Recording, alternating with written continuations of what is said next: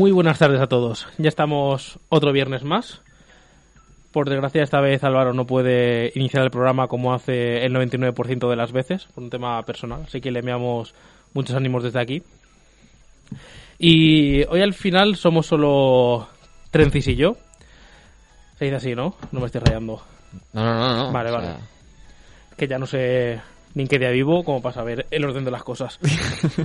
y bueno, básicamente al final no hemos podido sacar eh, noticias por tema de lío y demás. Tampoco he escuchado ninguna así que valga la pena resaltar como otras veces o que, o que nos lleve a debate. Así que creo que hoy vamos a ir al grano. Yo voy a hablar de el último duelo, por ejemplo. ¿Y tú, tú qué nos ibas a traer, Trencis? eh, yo hoy, hoy os traigo, bueno, eh, a ver, hoy lo, lo traigo, pero lo traigo para casi como abierto como debate. Y, y estamos hablando de, de Cowboy Bebop, live action que ha hecho Netflix. Bueno, pues bien, yo puedo hablar de la parte del anime y tú de live action. Y ahí Efectivamente. ya pues comparamos in situ las cosas. Claro, A ver qué tal. es, va, va a haber juego. Yo creo que hoy, hoy va a haber juego. Y bueno, y ya creo que de ahí enganchamos al, al debate que es entrar en el terreno cyberpunk y cómo, cómo se alimenta este género desde la literatura, pasar al cine, luego la importancia que tuvo en, en los mangas y el anime Hmm. y cómo lo vivimos hoy en día. Que de hecho tu camiseta de hoy es bastante de cyberpunk, está llena de, de ceros y unos. En una lluvia es, digamos, ti- tirando hacia la materia prima.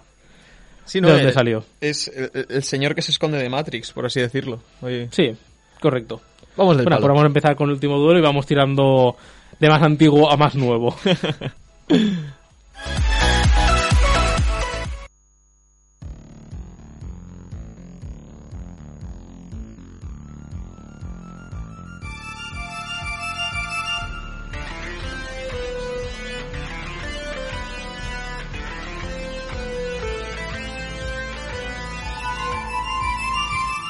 Bueno, pues el último duelo, para quien no lo sepa, diri- es una película dirigida por Ridley Scott. Recordemos que de este género, por ejemplo, hizo Gladiator, que es una de sus más sonadas. Está Hmm. el cyberpunk. Está por ahí Blade Runner. Sí. Y es una película, claro, medieval, pero que principalmente es un drama histórico. Y obviamente está basado en hechos reales y trata sobre un duelo entre dos supuestos amigos, que son eh, Jean de Carrus y Jacques Legris. No sé cómo pronunciar porque no, nunca fui a clase de francés, lo siento. Y básicamente es que eh, en un momento la, la mujer de Jean de Carrus dice que su amigo Jacques Legris le ha violado y Vaya. decide no callarse ese tema, cosa que ahí era bastante común que pasara. Te callabas y para adelante y seguir. Pues si esto pasaba hace, hasta hace cuatro días, por desgracia, imagínate en la media. Sí. De hecho, hay una parte dentro de, de la película que tratan el tema de callarse Hmm. entre dos mujeres. O sea, entre ella y la madre, porque dice que a ella también le pasó, como le ha pasado a todas. Claro. Con el tema de que se van y llegan otros y todo el rollo. Por curiosidad, ¿de qué año es la película? ¿Esta? Se, estre- eh, se estrenó este mes, a principios. Vale, discúlpame. O, o- Sí, creo que a principios, estamos a final de noviembre. Sí. Y de hecho también este mes sale House of Gucci, también de- Ridley Scott. Y también con Adam Driver. Madre mía, este, este hombre no para de trabajar. No, tiene ya su edad, creo que tiene ochenta y pico años. apura, apura el tiempo. Y lo peor es que lo más sonado que suena ahora es que se quejó de las películas de superhéroes en vez de por las películas que hace. Ya. Que es un señor mayor. O sea, ¿qué le vas a decir? ¿O qué va a contar? Él tiene su, su- su visión del cine, puede ser acertada o no, pero tampoco se está metiendo con tu vida ni te está prohibiendo hacer nada. Claro, es, y al final la gente mayor, Mm. siempre la- las perspectivas, modificarlas, cuanto más, si, yo creo que la perspectiva más fácil de modificar es la de un niño, y cuanto más vas avanzando, si ya de un treintañero es difícil, cuando ya Mm. entras en los 80, son visiones muy cerradas y, es normal. Y más de algo de lo que te has dedicado toda tu vida. Claro, y que llevas, joder, con, llevas 80 años eh, formándote una idea para que llegue ahora una nueva ola y te la cambie. Es muy complicado. Aunque tengan razón incluso, pero es que es una, es una idea que has estado cultivando 80 años. O sea, aunque solo sea por un, un pequeño amor propio de decir, no he estado 80 años con esto, para ahora esto otro, en parte lo entiendo. también, ojo, eh, un gran aplauso para, para todas esas personas mayores que sí que, igualmente que pasa esto, sí que son capaces, ¿no? De cambiarlo, porque, por lo que digo, porque es mucho más difícil. Yo, con permiso de, de mi novia, quiero contar la perspectiva del el punto de vista de su abuela. Y es que las películas de superhéroes le dan miedo. Pero supongo que es por la cadencia de planos, acción y demás, ese contraste que había Hmm. con antes. Nunca se me había ocurrido que una persona mayor le pudiera causar. O sea, obviamente no será miedo, miedo, pero sí Pero ese. agobio. ¿no? Sí. Bueno. Sí, correcto. Se- sería más un, un agobio.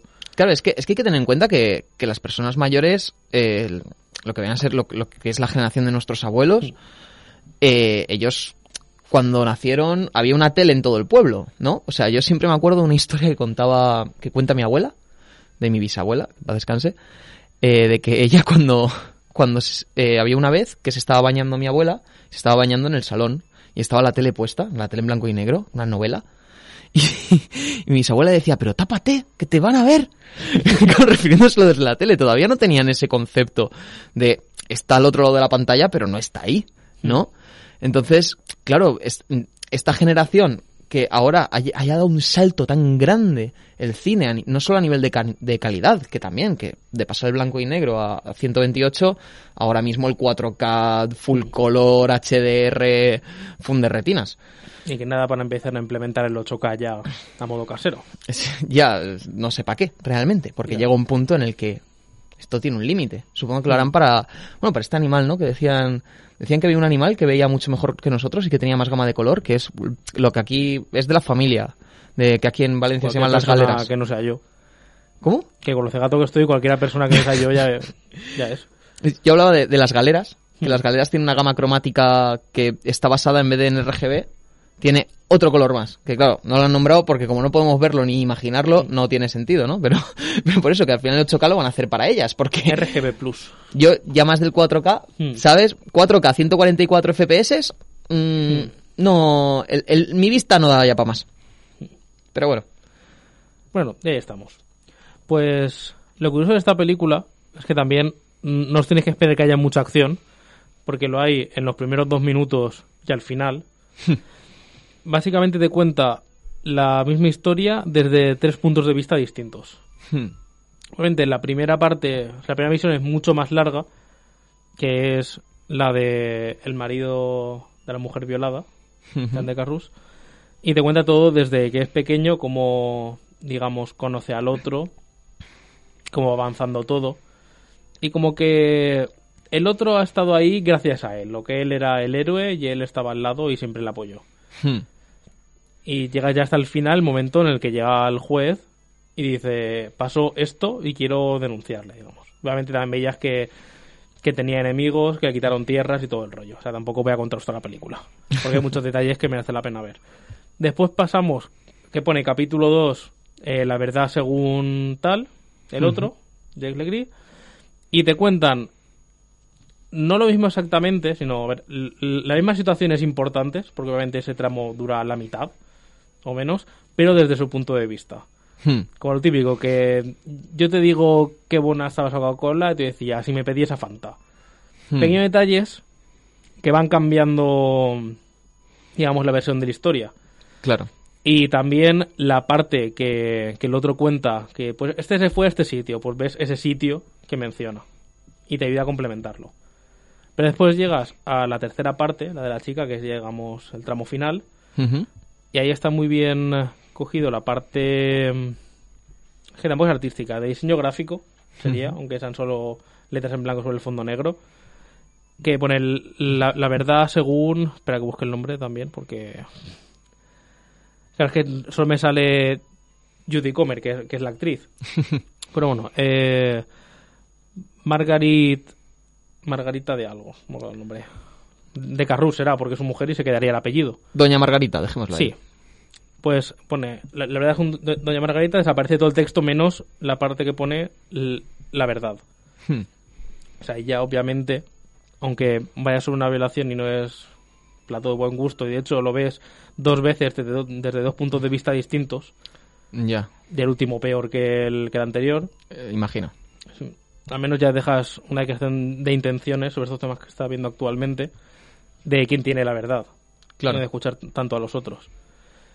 Y lo bueno, lo que más destaco aquí, es que por ejemplo sí que se ve el punto de vista de Jake Legris, que es Adam Driver, que el otro es Matt Damon, un reparto curioso, ¿Mm? y está Ben Affleck también por ahí que no parece él. De hecho, puedes estar viendo la película y en el último segundo darte cuenta de quién es, de lo bien caracterizado que está. Es cómo cambia algunas frases y la forma de expresarse.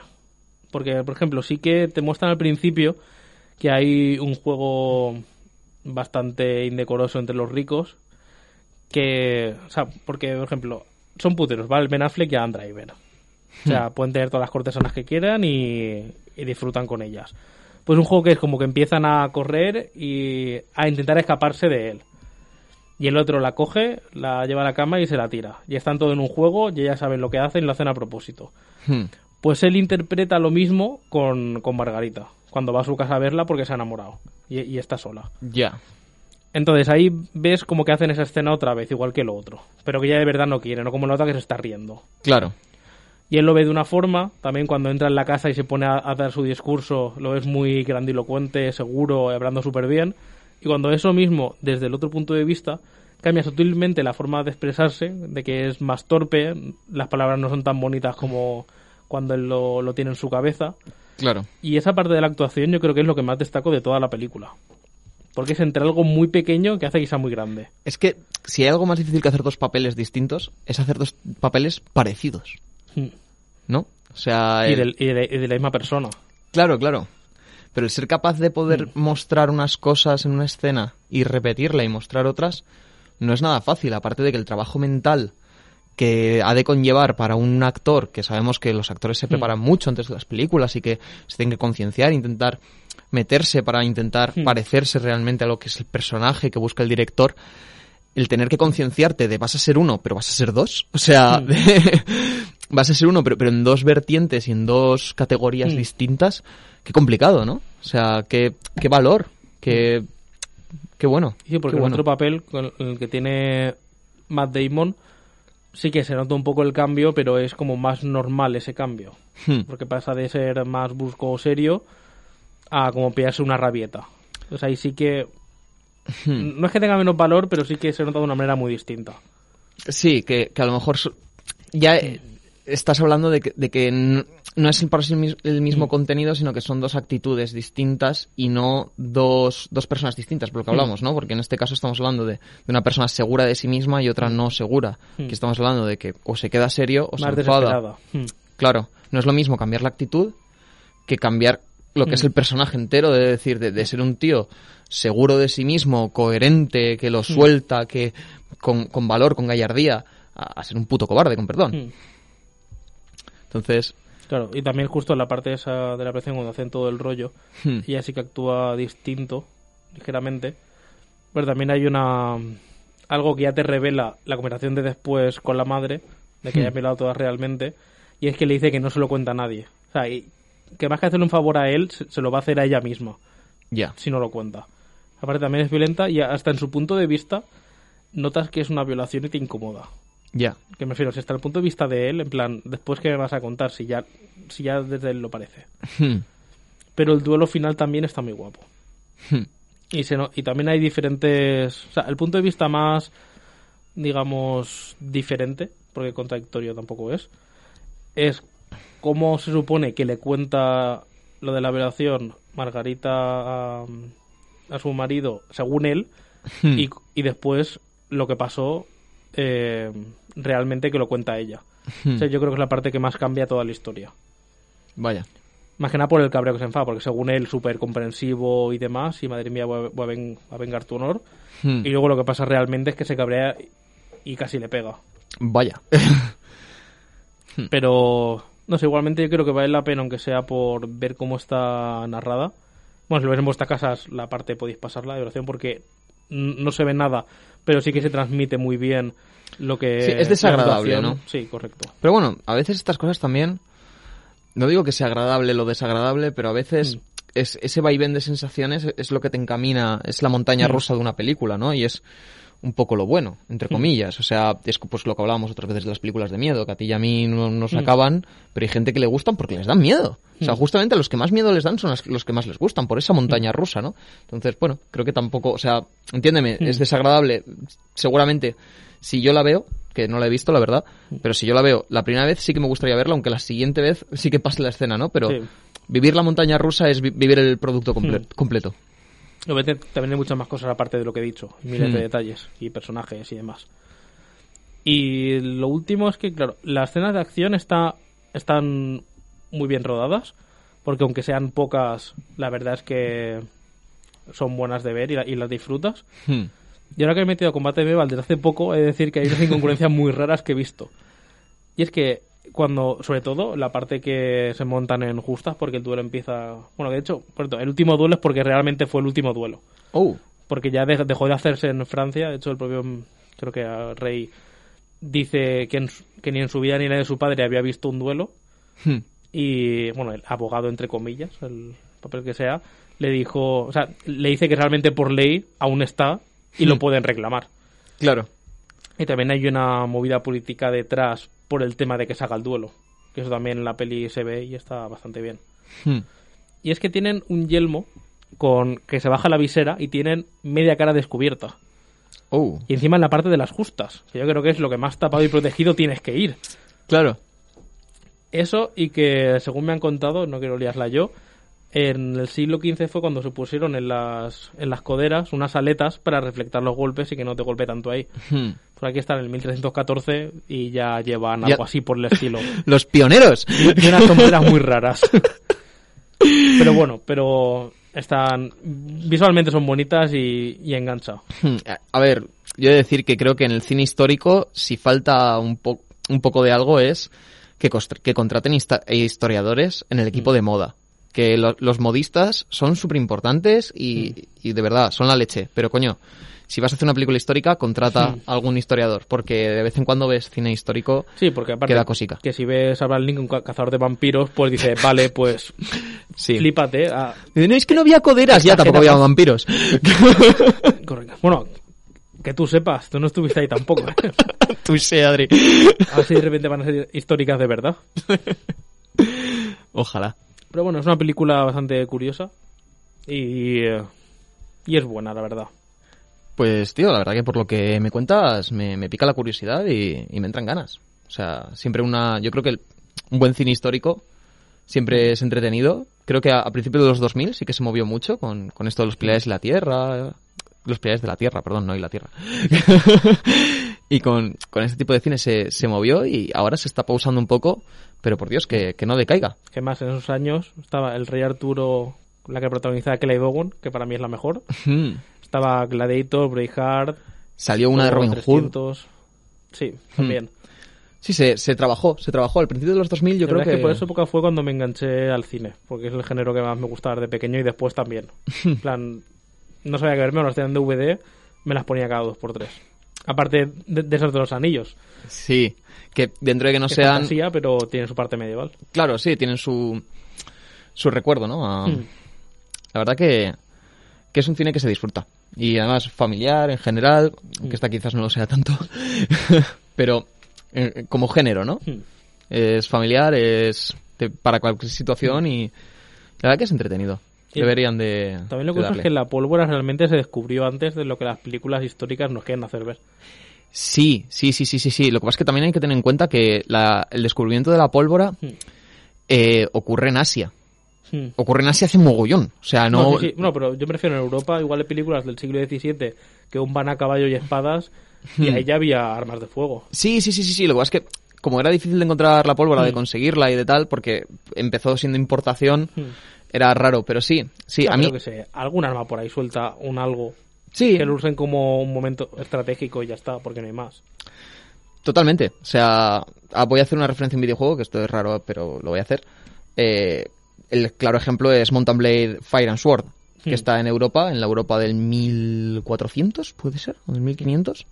Y eso Y es- eh, sí, sí, ahí ya hay armas de fuego, ya, lo es que incluso te renta ir a arco, porque claro, es- La velocidad, la munición. Claro, la velocidad, la munición, es, es todo, pero me parece un juego que históricamente es muy acertado y, Y, que, una gran saga. Claro, y que sí que saca a relucir lo que tú estás diciendo, de esa época en la que muchas veces la basamos como que iba en espada, y es verdad, la espada era algo muy importante porque el arma fallaba más con una escopeta de feria, nunca mejor Mm. dicho. pero, pero ya existía, ¿no? Y ya se movía como tú dices. Entonces, sí, es muy... Es y interesante. ahí de los mosquetes pasamos ya al hardware, al hackeo y demás, ¿no? Sí, sí, sí, vámonos a brochar los cinturones que, que nos vamos para el espacio.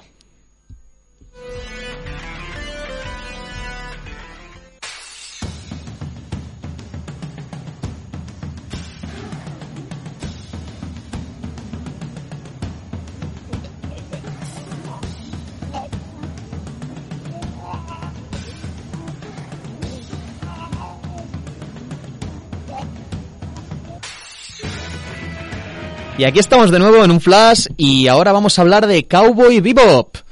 La, bueno, yo voy a hablaros un poco de, lo último que ha sacado Netflix, pero primero voy a contar algo un poco personal. Y es que mi, mi pareja y yo eh, estábamos el otro día y, y bueno, y ya Cowboy Bebop nos la habéis recomendado alguna vez y, queríamos verla y tal. No la habíamos encontrado en ningún sitio, sé que está en Netflix, pero No, no, eh, si me permites hablar de eso, perdona, perdona que te corte tan pronto, pero Tranquilo. me he tirado años buscando dónde verla sin que sea en, en español latino. Es que no la encontraba ni original con subtítulos. Sí, sí, sí. O sea, yo. Y es que la primera vez que me la recomendaron, pues rondaría el año 2016, cosas así. Y desde entonces siempre había oído hablar de ella, tal. y Me habían dicho que, bueno, que, que era del espacio, tal. Y pues siempre me había interesado, pero también es verdad que nunca la he buscado a fuego, por así decirlo, de cosas que a veces sí que busco y la- las encuentras donde sea, pero las encuentras. No me había puesto a buscarla muy fuerte, pero tampoco la había visto, tal, no sé qué. Y, y bueno, y vimos la adaptación de Netflix con mucho miedo. O sea, me refiero, porque claro, ella dijo, ostras, Cowboy Bebop, de esta hemos hablado, pues, pues vamos a verle. Yo digo, cuidado que esto es live action. Y claro, cuando hablamos live action, viniendo de un anime Y de Netflix. y de Netflix, o sea, eso es, es los tres jinetes del apocalipsis, ¿sabes? O sea, esto no, vamos, no pinta nada bien. Entonces, bueno, nos hemos puesto a verla. He de decir que no la he acabado. Son 10 episodios. El primero dura una, dura una hora, el resto son 40 minutos aproximadamente. Eso está bien. Sí, sí, sí. O sea, a mí el formato de 40 minutos me encanta. Creo que es ideal para contar lo que tienes que contar. O sea, y si tienes un, camino, un capítulo primero que es una hora, a lo mejor el último también es una hora, que estas Mm. cosas a veces las hacen ellos. Yo es que como no he terminado, ya digo, no, no puedo asegurar nada. Pero está bien. O sea, un primer Mm. capítulo de una hora más introductorio, más tal, ch- chapo. O sea, yo con el formato, de verdad, Mm. encantado. Que últimamente los formatos ya sabemos lo que pasa. Pero bueno. y nos pusimos a verla y tal. Y estoy encantado. O sea, es que estoy con ganas de acabarla para verme la original. Para luego sacarle defectos a esta, supongo. a ver, he de decir que lo único que he notado. Ahora, ahora cuento de qué va. Bueno, sí. Lo, lo primero, primero la, la play. Lo único que sí que he notado es que tiene a veces unos toquecitos de humor Marvel que digo, no he visto la original, pero ya me huelo que esto no es así. ¿Sabes? Mm. Pero bueno, vamos primero a poner en situación a toda esta El gente. humor de hoy en día que se ha puesto famoso, ¿no? que se pone en todos lados. Literal. Vale. Pero bueno, pongamos en situación a esta gente. Mm. Eh, Cowboy Bebop, ¿vale? Cowboy Bebop, aunque suena western, no lo es. Eh, trata de, del año 2300 aproximadamente. Es una especie de distopía futurista. Bueno, tampoco diría distopía.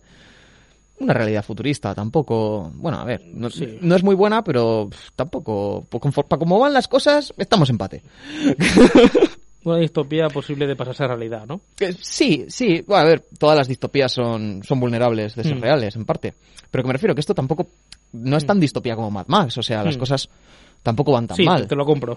Claro, o sea, a nuestros personajes a lo mejor no les va demasiado bien, pero Mm. tampoco, ¿sabes? Es como se dice, no, es que los miserables era una distopía. No, joder, es que estaban cogiendo la parte de la sociedad que la que le iba mal, que es verdad que eran la mayoría, pero bueno, ese es otro tema, ¿no? en este caso, pues eso, hay gente que le va mejor, hay gente que le va peor, pero es una realidad alternativa, por así decirlo. Entonces, eh, bueno, eh, en el 2300 la Tierra ya está destruida.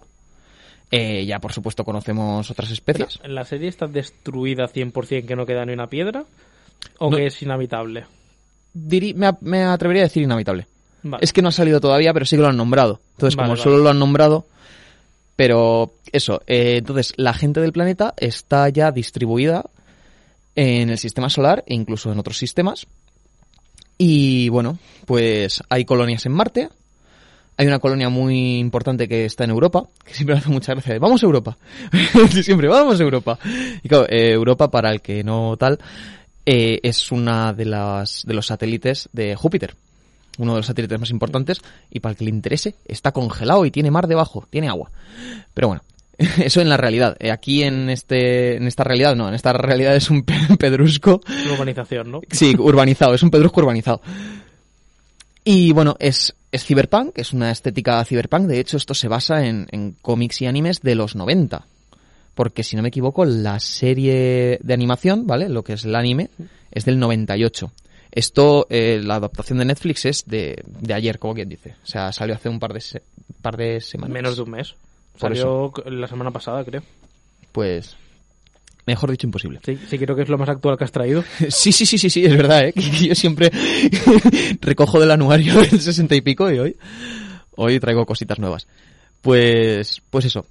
Eh, y trata de la historia de unos cazarrecompensas. Por así decirlo, eh, la policía de, de este universo ya no da abasto, entonces ellos simplemente, cuando un gobierno, mm, hay alguien que hace un acto terrorista muy importante o tal, le pone un precio a su cabeza, dice, pues mira, este tío vale 25 millones.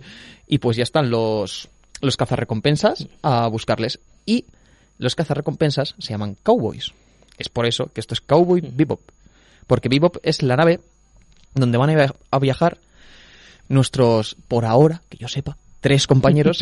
es que ya, ahora entenderéis por dónde va la cosa, pero bueno, tres compañeros, eh, pues buscando, buscando malos y buscando pillarlos. Hay mucha acción.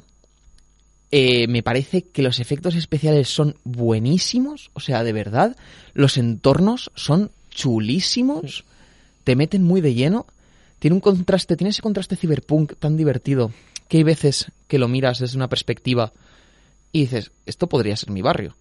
Pero luego te rompen con otra cosa que incluso tiene un aspecto viejuno, pero con su tecnología, con... Es, me parece que han puesto mucha creatividad en lo que es el entorno y en lo que son los detalles. Se, se le ha puesto mucho mimo. Se, se ha hecho con mimo la serie, desde mi perspectiva. Hay cosas que se pueden hacer mejor, otras que se pueden hacer peor, evidentemente, pero tiene mucho mimo. Y en lo que quiero remarcar es que la historia en sí misma, primero, o sea, los, los personajes, la relación que tienen entre ellos, lo que se ocultan, lo que se cuentan, es buenísimo. Y la historia en sí misma, o sea, lo, que es desde, desde el universo que crean, hasta cómo estas personas viajan por el universo con, con sus diferentes fines. Coño, que no es la típica policíaca dentro de que sea del espacio, evidentemente, pero ya no solo es por la justificación de que esté en el espacio, sino porque es brutalmente divertida y brutalmente entretenida. O sea, nos- cuando me pongo un capítulo es que no me despego de la pantalla. Me tiene enganchado del principio hasta el final. Es súper divertido. Y lo dicho, ¿no? O sea, ya no es súper divertido solo por la acción. Es que estás viendo cómo se están pegando de tortas. Que por cierto, las coreografías son buenísimas. Me encantan. Me encantan las peleas que tienen. Y ya no solo por, por las peleas por tal, sino porque la historia que hay detrás te, te atrapa de una manera que de verdad, o sea, me parece una serie apasionante y súper recomendadísima a todo el mundo.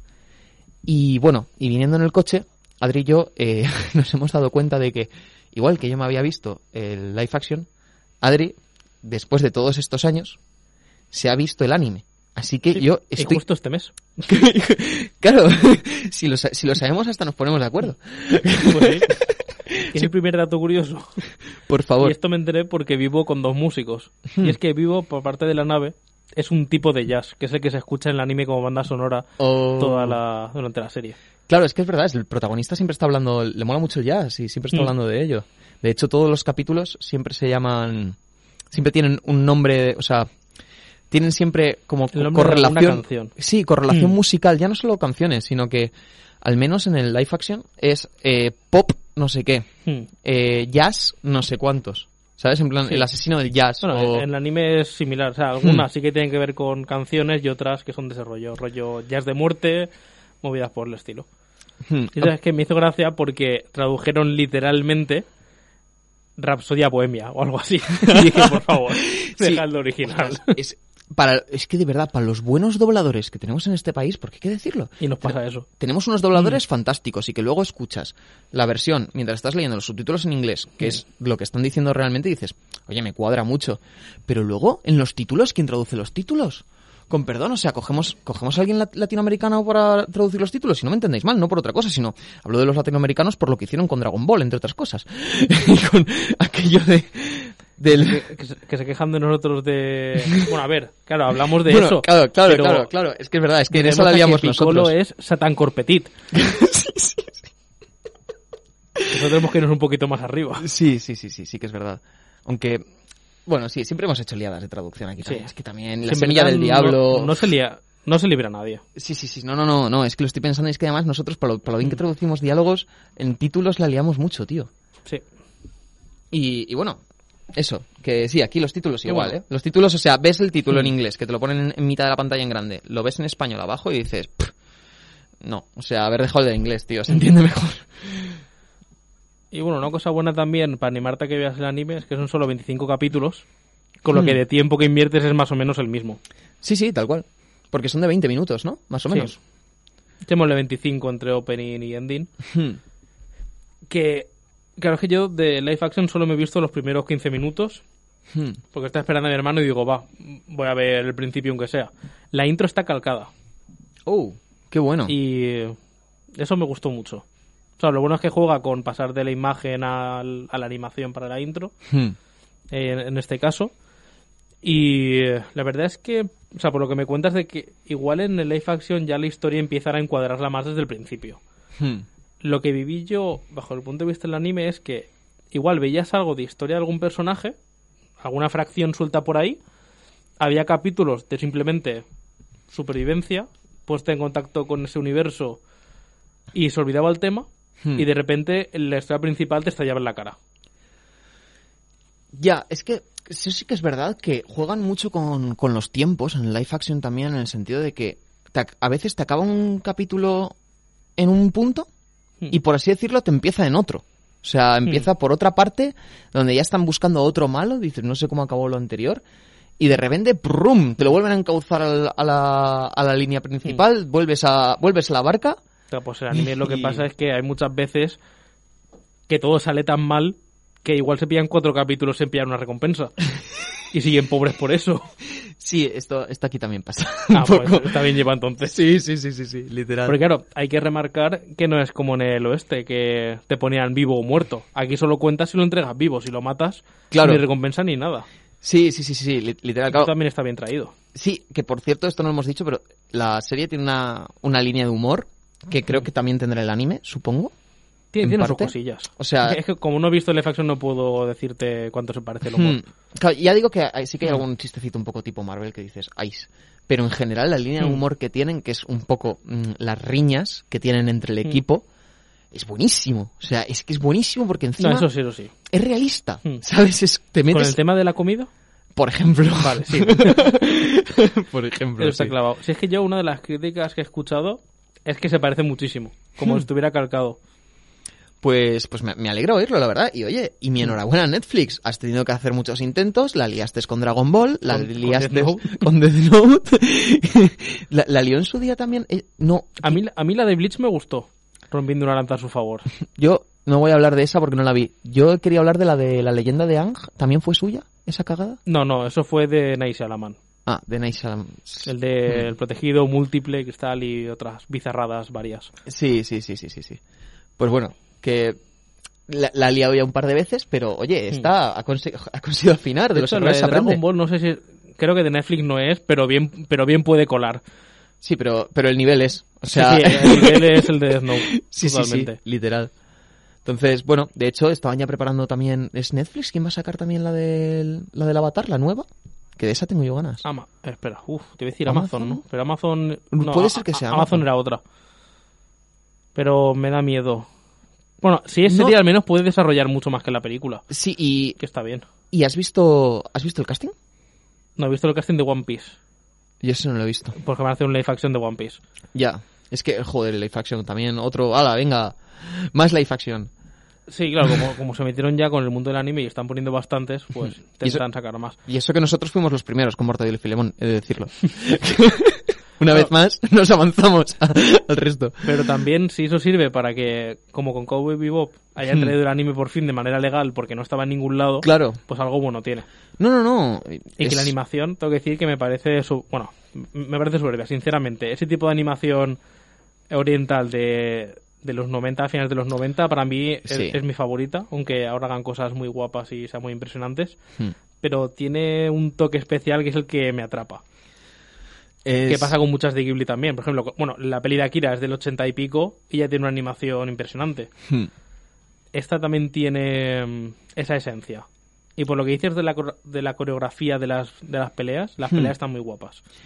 Sí, no sí, pueden a- ser tan vertiginosas, pero igualmente ves los movimientos y te transmite lo mismo. Hmm. Porque vi la primera pelea en el casino y sí que me lo- obviamente no es igual, pero me lo recordó un poco. Porque el personaje sí que, aunque vaya con pistolas, es mucho de pelear cuerpo a cuerpo. Sí, sí, hay muchísima pelea cuerpo a cuerpo. Y lo que me sorprende es que, aunque el compañero aquí sea negro, que la verdad es que es completamente irrelevante porque ya ves, viene de un planeta de por ahí, no afecta, es el que mejor caracterizado está. Vaya. Es clavadísimo, Hmm. pero incluso de cara y de todos. El otro parece un poco más ruso por las mandíbulas tan cuadradas y los ojos pequeñitos, Hmm. Pero es que de verdad que está conseguido al 99%. Qué bueno, es que justo de hecho, este, esta la, este melón lo quería abrir yo también. Y es que ya me había dado cuenta de que el, el protagonista, bueno, uno de los Mm. protagonistas, el, el dueño de la nave, de hecho, ¿vale? Porque El cocinero. sí, eh, en, la, en el anime es blanco Hmm. y aquí lo han hecho negro, pero creo que es de las cosas más acertadas. O sea, me refiero, Mm. hay personajes que a lo mejor pueden dar más controversia o yo qué sé, pues lo que lo hemos hablado otras pero, veces. eh, en un mundo cyberpunk, eh, el origen étnico te la pela porque no tiene absolutamente nada que ver Totalmente. con cualquier historia. O sea, efectivamente, es, es que es ideal en este sentido. Hmm. Y es que lo que me cuesta ahora pensar es cómo coño le han dado mm, esa energía, ese flow, ese tal, Hmm. en un personaje blanco. Ahora lo que me cuesta es verlo blanco. No sé si me explico. Bueno, con Nick Fury pasa lo mismo. sí, sí, sí, sí, Que hay una peli que no me atrevo a ver, de los 60 y pico, que es David Hasselhoff. Estamos, Pero porque es igual al cómic de, de esa época. estamos hablando de los Vengadores, esta que, que Iron Man va con un cubo de fregar en la cabeza prácticamente. Bueno, era solo una película de Nick Furia. Ah, vale, vale, vale, vale, vale. Perdona, es que pensaba... Pero Bueno, bueno, no- que, es un caso similar, Sí. me refiero. ¿Sabes, ¿Sabes la que te digo de los Vengadores de los 70? Cualquier cómic de los 70, Iron Man parece que va con una lata encima. Sí, sí, pero la película es espectacular, aparte de No, no, que... eh, pero no lo he visto eso. No, es, es increíble. O sea, Hulk parece que tenga salmonela, más que que tenga superpoderes. Eh, Iron Man, lo dicho, va con un cubo de fregón en la cabeza y, bueno, Robocop tenía más movilidad.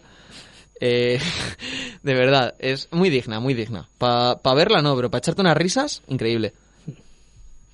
Pues Pero bueno, echar un ojo. volvamos a Cowboy Bebop, que se nos va un poco de las manos, como siempre.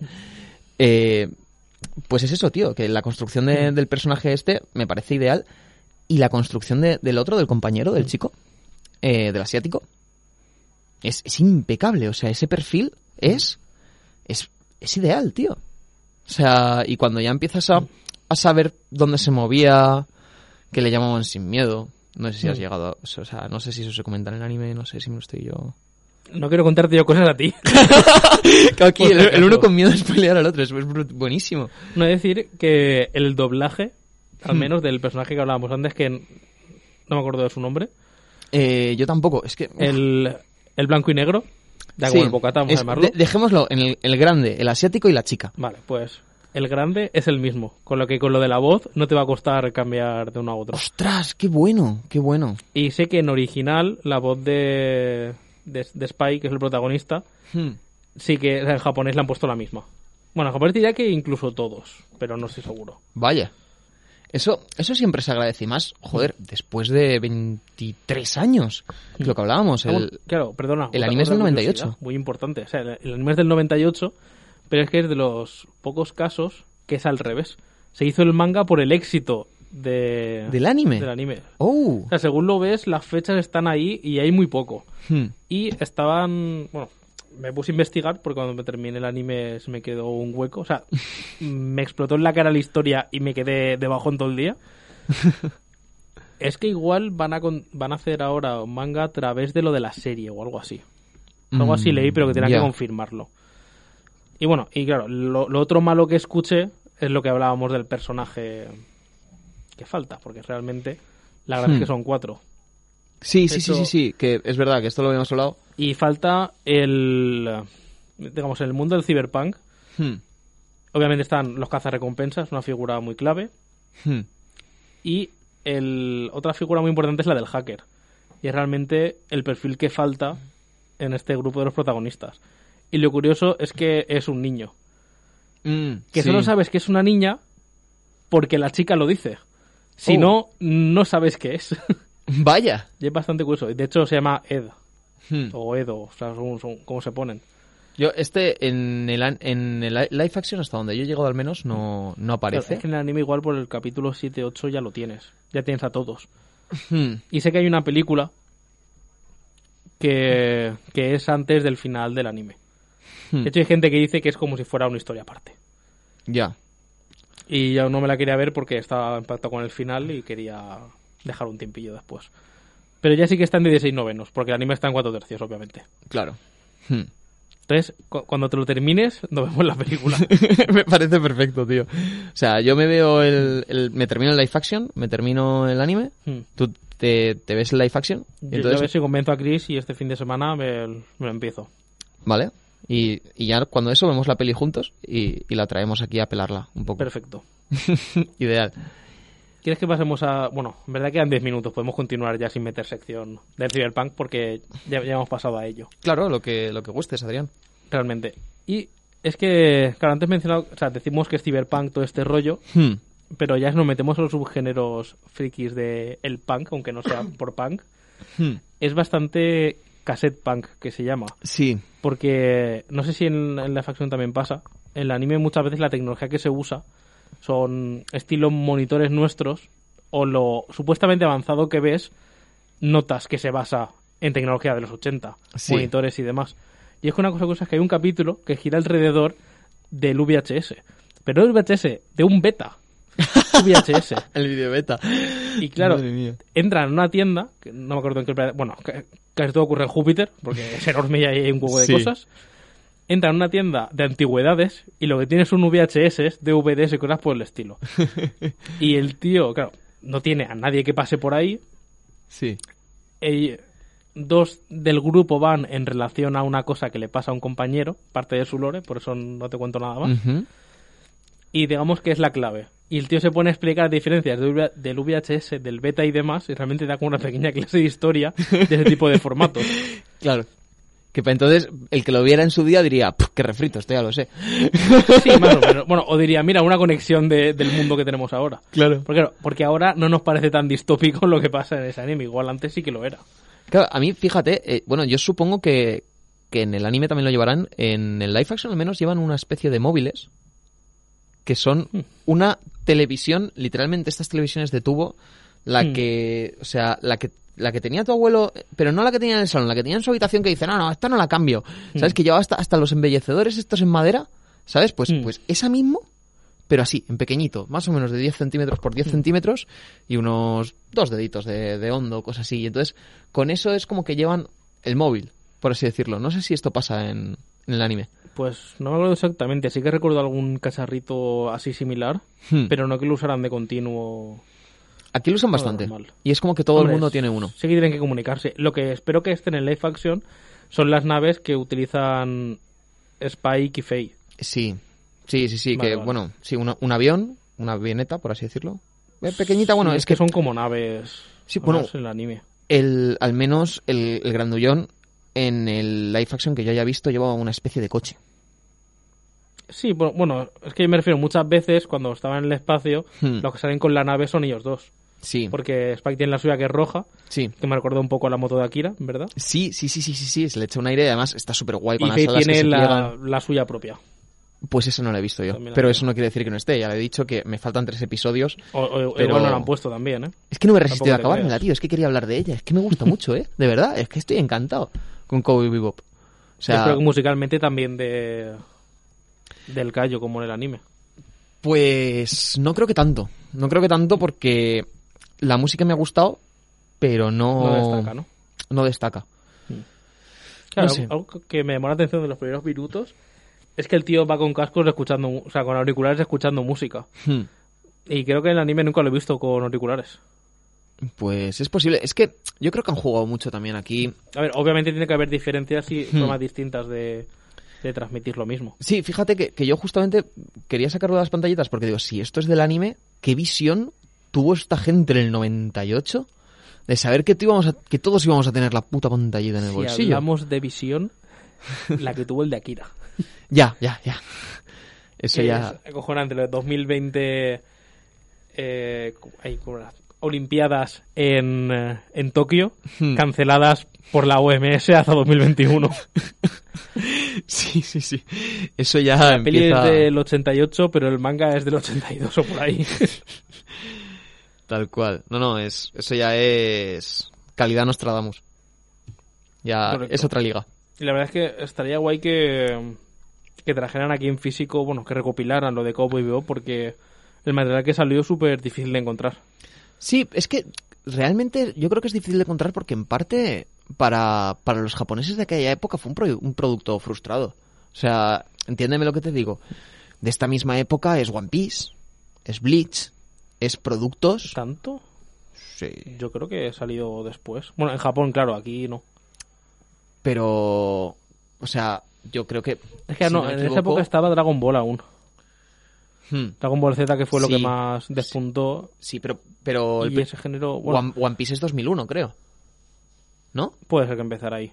Que se, Yo es que, por son ejemplo, tres años. comparables, sí bueno, de esa época sí que veo Dragon Ball o Ghost in the Shell, que también es género Hmm. cyberpunk, Sí. que triunfó ahí. Solo que aquí eso sí que no pegó tanto. Aquí lo que pegó fue Akira, fue lo que abrió el manga. Sí. Y después Dragon Ball, que Que bueno. todos que- los que nacieron en los 90 en la tele alguna vez lo han visto. Tal cual, gracias. De hecho, gracias a las Y regionales. Pokémon y Digimon también. Solo que era otro Hmm. contenido muy distinto al de Cowboy Bebop. Sí, y además la serie de Pokémon, Pokémon entró más por el juego de cartas y por los juegos de, Hmm. de Nintendo en general que por. Yo creo que por el. El anime ya fue un poco más a posteriori, desde mi perspectiva. Pero. Pero lo que me vengo a referir es que a lo mejor ellos. Yo creo que la perspectiva que tuvieron los japoneses de la época fue que, que eso fue un fracaso. Que no había Hmm. llegado a ningún lado.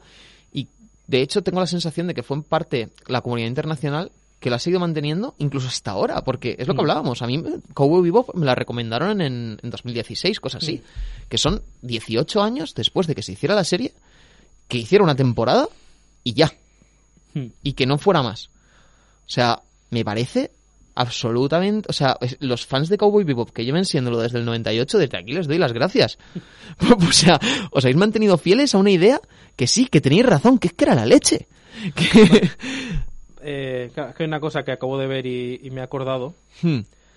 Y es que, más que lo que fue un. No es que fuera un fracaso. Es que realmente se emitió en dos partes. Se emitieron unos pocos capítulos. Hmm. Y después sí que notas que tuvo más dinero. Y es que el año después se, se continuó, digamos. Hmm. Esa. Y gustó, pero no sé, tenía alguna movida por la que no. No siguió, digamos. Es que- Puede que no fuera el momento adecuado de sacar ese género. Sí, a ver, sí que es verdad que el Cyberpunk se empieza a abrir ahora y, y también fue una lástima que, que el videojuego Cyberpunk 2077 Fuera eh, lo que es.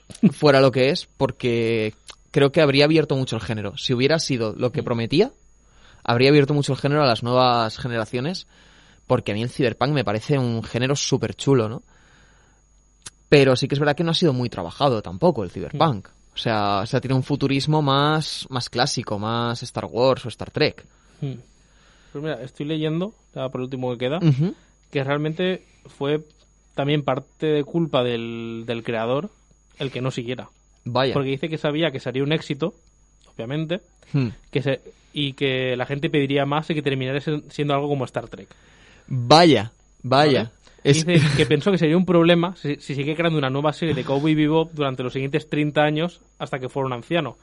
Porque pensó que sería dibujar demasiado. o sea, Así que decidió terminarlo. joder, la gente no tiene punto medio, ¿eh? O, sa- o sacan tres trilogías con precuelas, secuelas y lo que haga falta y la lían.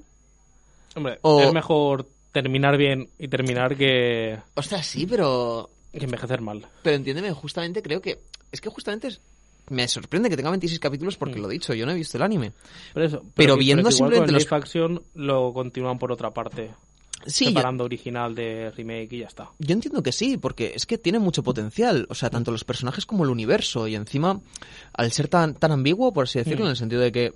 eh, Puedes hacer un, ca- cada capítulo van a pillar a uno, tal, no sé qué, es pues como estas series policíacas. Las series policíacas son súper fáciles de seguir. O sea, solo tienes que inventarte un malo nuevo. No, vamos, será que no hay malos, ¿no? Por así decirlo. Y será que no sea fácil, entre comillas, crearlos.